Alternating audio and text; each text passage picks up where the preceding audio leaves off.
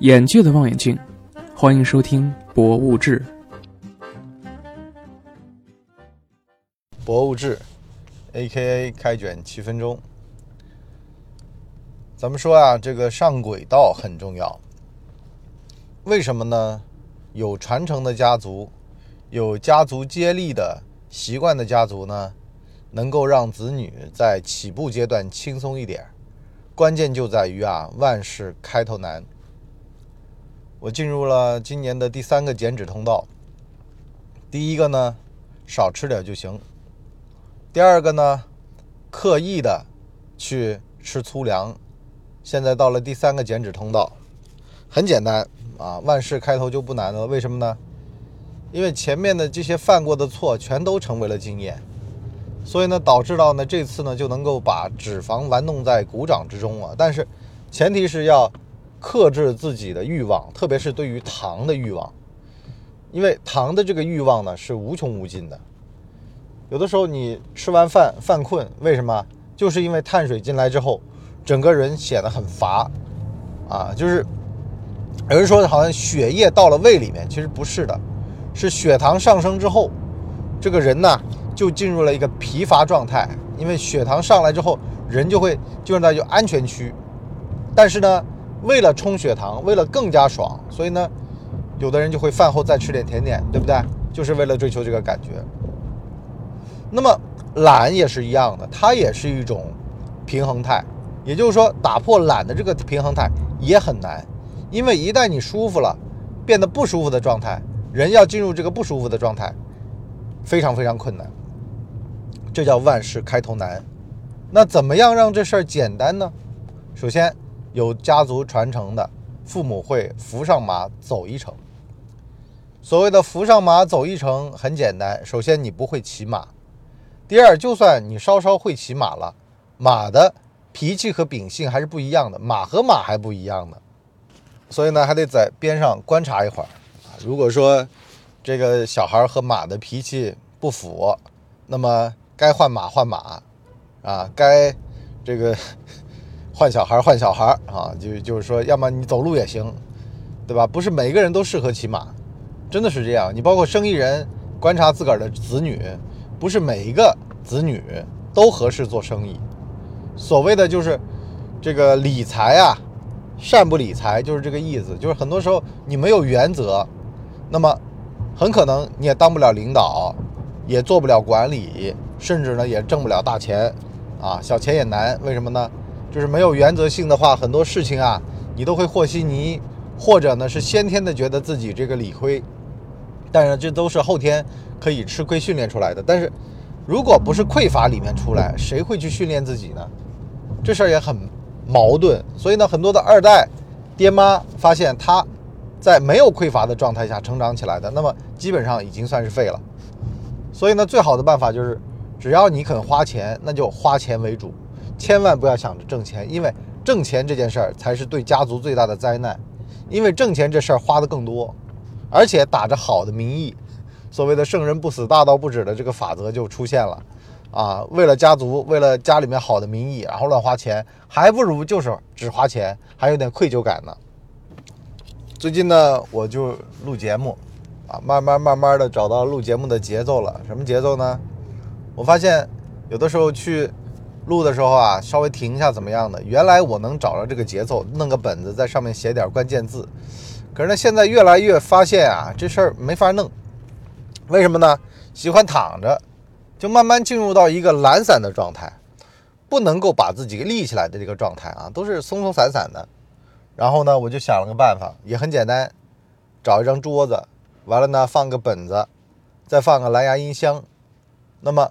有的时候，比如说录到一半被打断了，那么蓝牙音箱一放，哦，知道了，因为呢插着那个话筒嘛，你如果说往外放的话，是会放到话筒的那个声道里面去的，就听不见。蓝牙音箱刚好完美的解决这个问题，那么蓝牙音箱再加笔纸，好了，完美，能够做一下午，做一早上，啊，打断了也不怕，因为没办法，现在这个时代，很多时候你录着录着。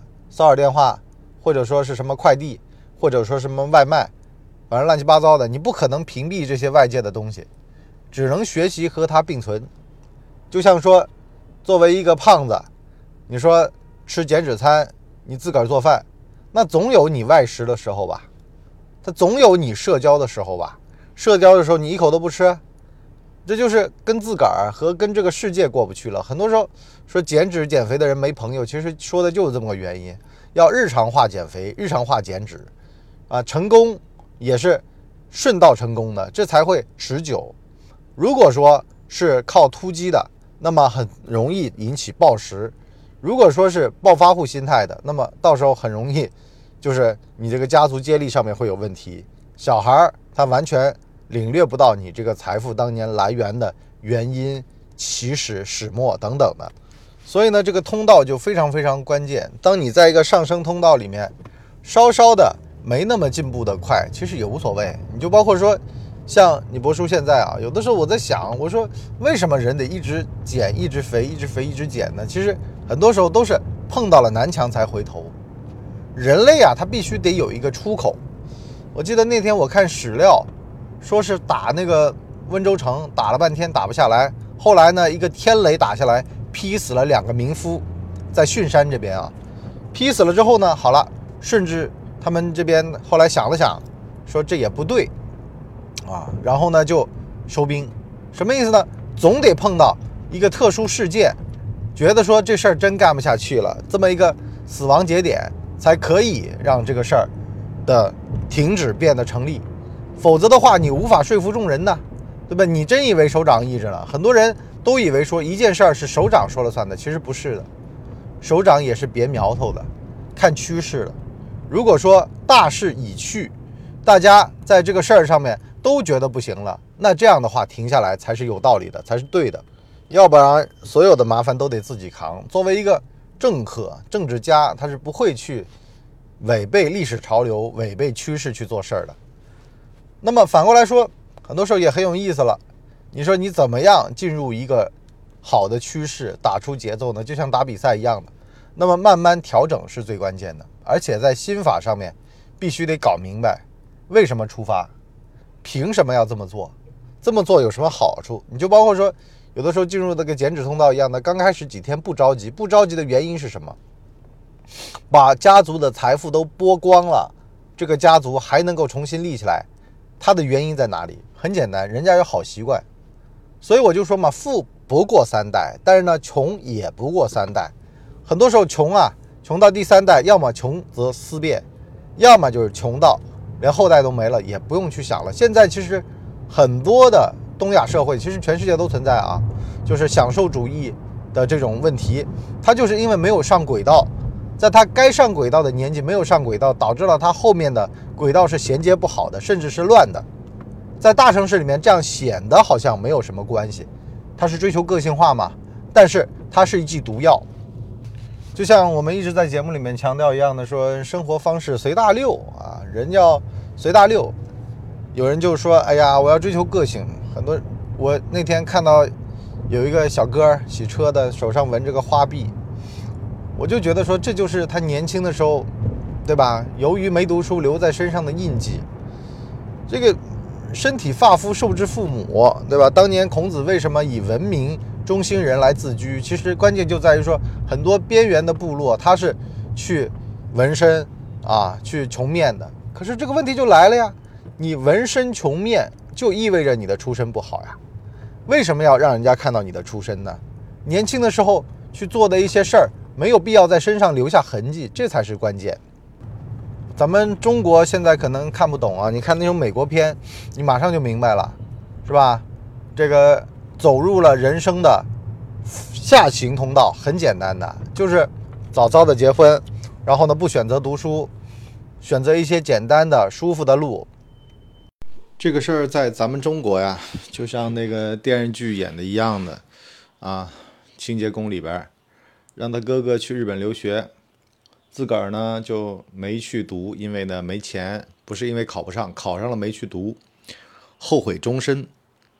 这是东亚社会啊，但是最后呢，其实反映出来一个什么呢？家族的短视。有的时候你没办法去选择原生家庭的情况下面，你的家族的短视背后就是得自己努力了。所以呢，我们上半集呢就先聊这么多，我们下半集呢跟各位聊聊呀，你怎么样远离原生家庭？如果原生家庭是这样的一个情况的话，啊，很多时候当家庭不好，那么就得靠自个儿，远离坏的影响，勇于去向好的影响靠拢。好了，我们下半集再聊，拜拜。我们的节目每周七天，每天更新一集。如果您还觉得不够听的话，可以去听《谋略的游戏》，现在已经更新到第三季。我们全网都叫干嘛播客。感谢您的收听，我们付费下半集再见。